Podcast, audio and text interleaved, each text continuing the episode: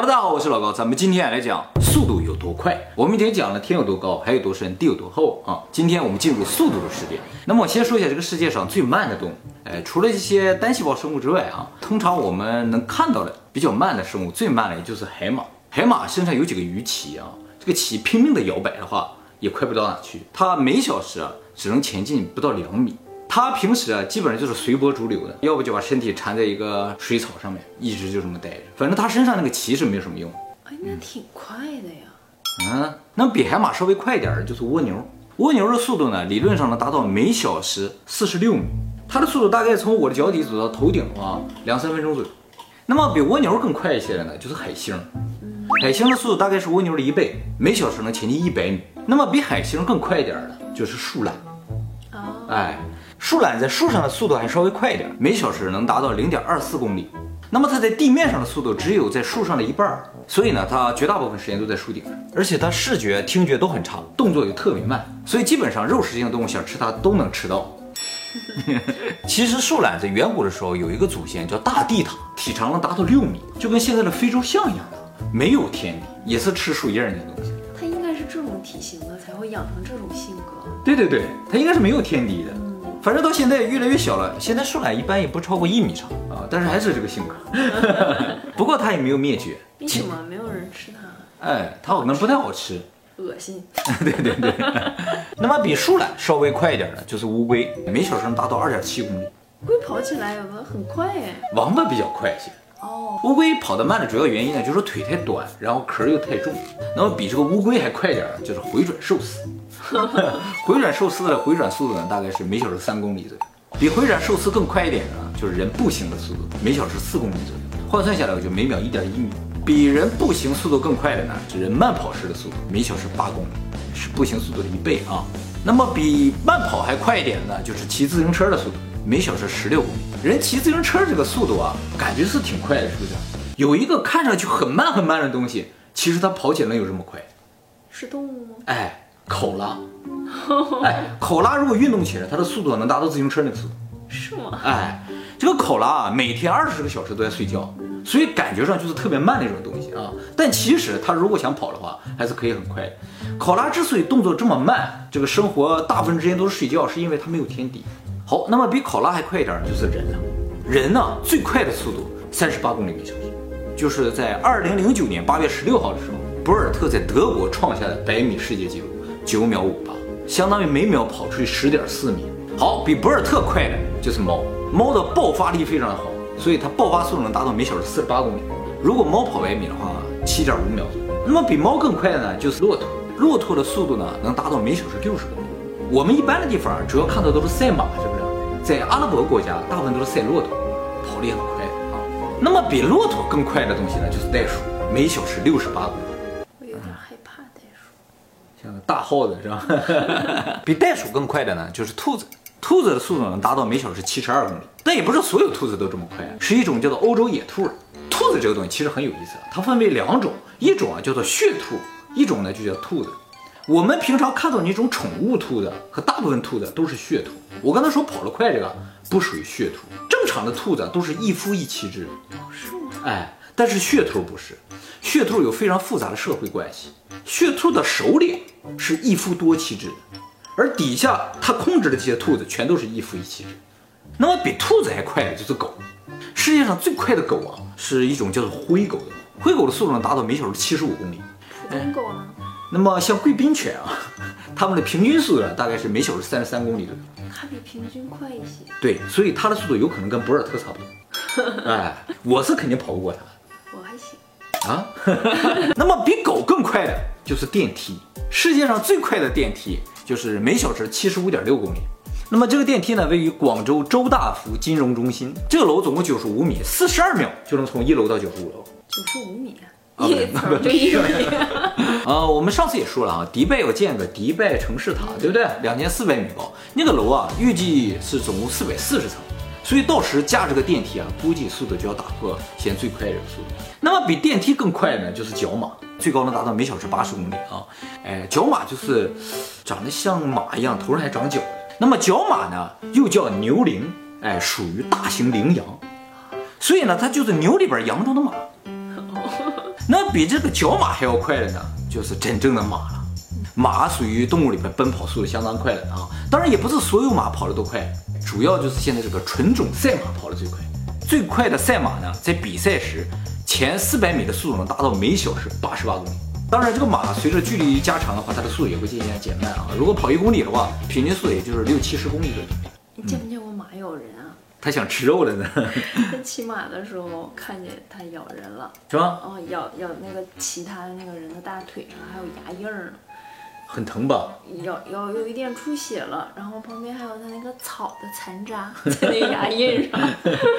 它想吃青椒肉丝了。那么比马跑得更快呢，就叫跳羚，速度能达到每小时九十四公里。而且这个跳猎啊，不仅跑得快，跳得也高，跳得也远。它跳的高度能达到三点五米，一跳能跳出十米远。那么比这个跳羚跑得更快的就是它的天敌，也就是这个陆地上跑得最快的动物猎豹。猎豹的速度能达到每小时一百一十二公里。那么大家肯定会想，猎豹这个速度可能也是爆发速度嘛？其实猎豹的这个体力也相当的好，它维持一百公里每小时的速度啊，可以维持二十秒以上。二十，啊，二十秒已经跑出去五六百米了。猎豹跑一百米只要三点二秒，也就是说博尔特先跑出去六十米，它再出发都能追得上。那么我刚才说了这么多都是陆地上的动物，其实海里的动物速度也挺快的。海里动物速度最快的叫平鳍鳍鱼，一种鱼游动的速度也能达到每小时一百公里以上。所以很巧合的就是陆地上动物、海里动物啊最快的速度都是每小时一百公里以上。哎，但是这绝非动物的最快速度，一会儿我们会讲到动物的最快啊。飞的，哎，没错。好，那比猎豹更快的呢，就是人投掷的速度，每小时呢一百六十九公里。这个呢是美国职业棒球大联盟的投手啊，古巴人查普曼，在二零一零年九月二十四号比赛的时候投出了一记发球的速度。那么比人投掷速度更快的呢，就是网球的发球速度，这个速度达到二百六十三公里每。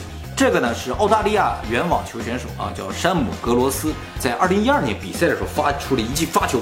那么比发球的速度还快的，就是人的神经传导速度。大家注意，人的神经传导速度不是光速，它这个速度呢是每小时二百八十八公里。但是有些人特别慢啊，就要上医院去检查一下，这个上医院能测出来。如果你速度特别慢的话，可能就是疾病啊或者什么。那么比人的神经传导速度还快，就是人打喷嚏的速度。人打喷嚏，这一下子喷出去这个东西的速度啊，瞬间能达到每小时三百二十公里。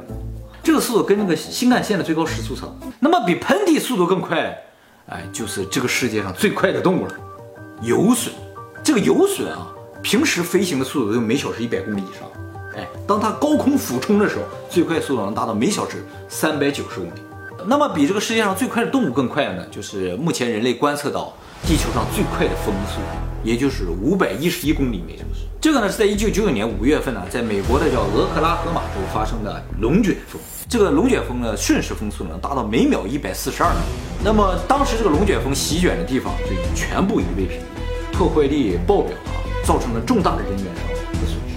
那么比这个风速更快的，就是目前最快的列车的速度啊，这个也是吉尼斯世界纪录啊。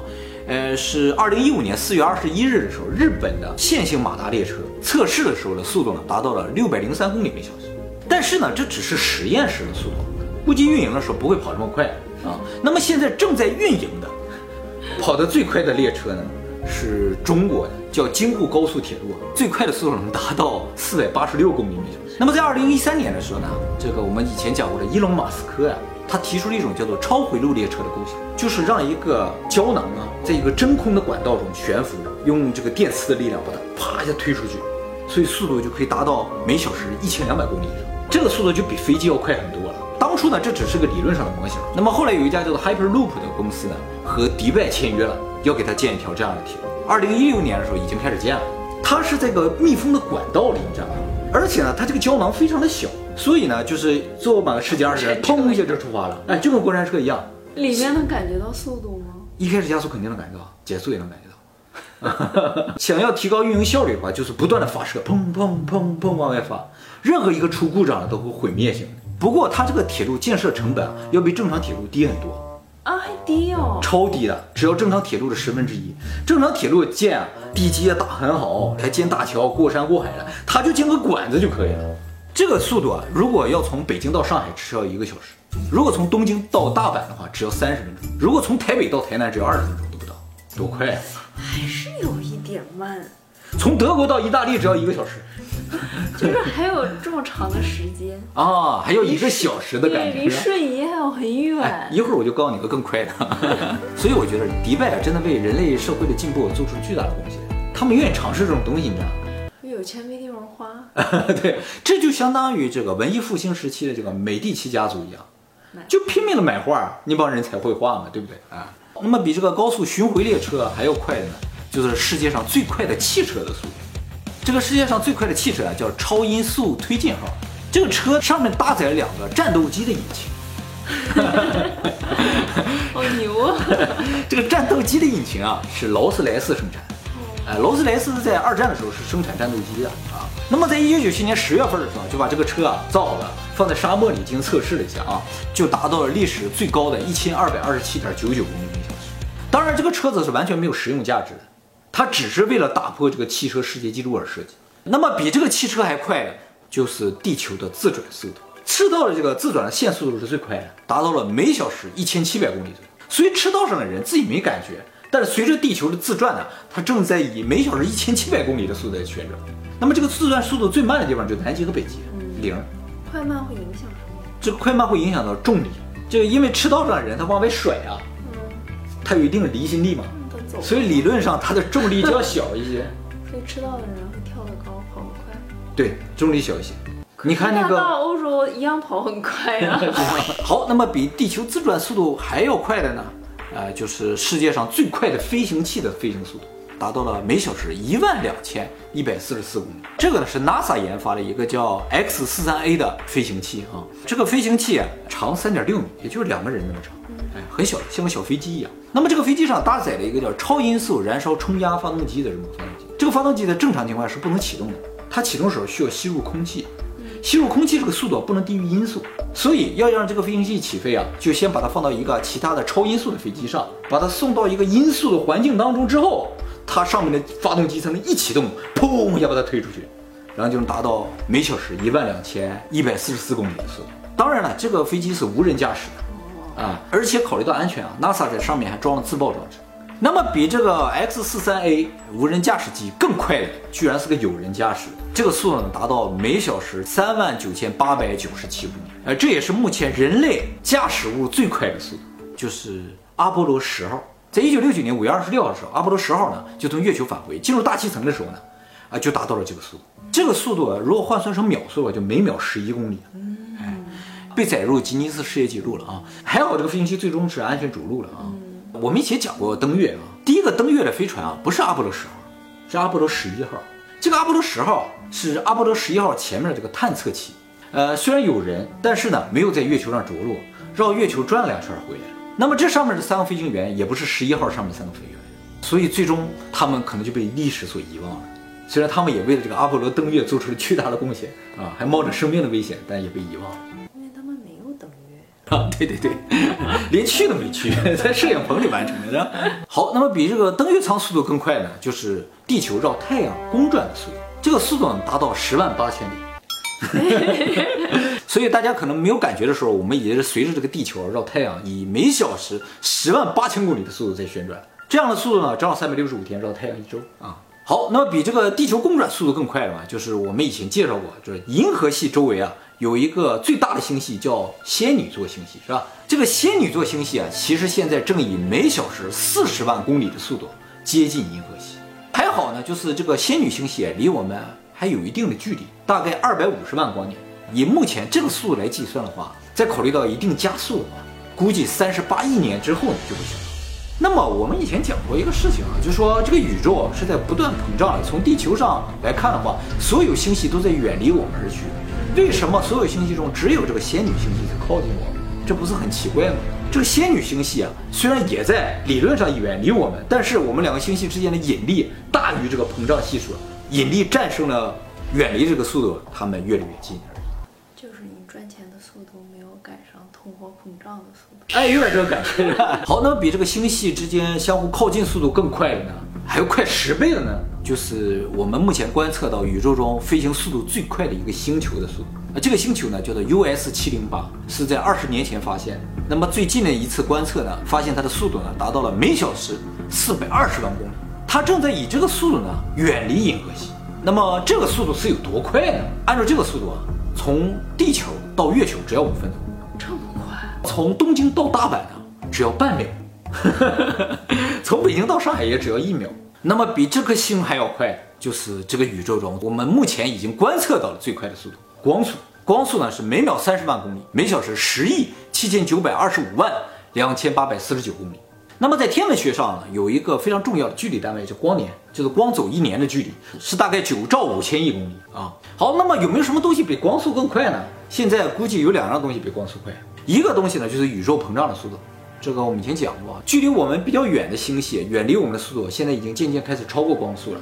它超过光速之后，我们就不再能看到它，所以我们现在能看到的宇宙只是一个很小的范围，看不到的地方，那些地方的东西都超过光速在远离我们。那么除了这个宇宙膨胀速度之外呢，还有一个东西是理论上存在比光速更快的，这个东西呢叫做迅子，又叫筷子。那么这是一种理论上存在的基本粒子啊，它的速度呢最低的速度是光速，通常的速度呢是无限大。如果这个迅子传输的速度会超过光速，会带来一个什么效应呢？就是时间会倒流。所以呢，在一九一七年的时候，就物理学家提出了一个叫做迅子电话的这么一个设备，就是利用迅子呢实现。你和过去的自己进行通信，但是呢，当时也只处于理论阶段，没能够最终实现啊。我们以前说宇宙的年龄大概是一百三十八亿年，因为啊，就是我们的观测的宇宙范围大概就是这么大，啊，但其实宇宙远远比这个大的话，也就是说宇宙的年龄可能远远超过这个数值，哎，只是我们看不到了，因为已经没有光了啊。所以突破这个光速啊，有可能才是我们打开这个世界真正的一把钥匙。不突破光速的话是没有任何意义的，我们就被封锁在这个物理定律之下，就封锁在这个叫相对论的定律之下。但其实我想啊，人就算达到光速之外之后啊，人也无法感知那个世界。为什么？因为那个世界里没有光，光是最慢的东西，所有东西都比光快，所有什么东西都看不见。接下来的内容你很感兴趣。我们现在的这些。所谓的像传感器一样，眼睛、触觉、味觉、嗅觉，这是为了适应这个世界的而产生的一些装备。到了另一个世界，超过光速的世界了，我这些东西就不好用了。反正这个肉体去是没有，灵魂去可。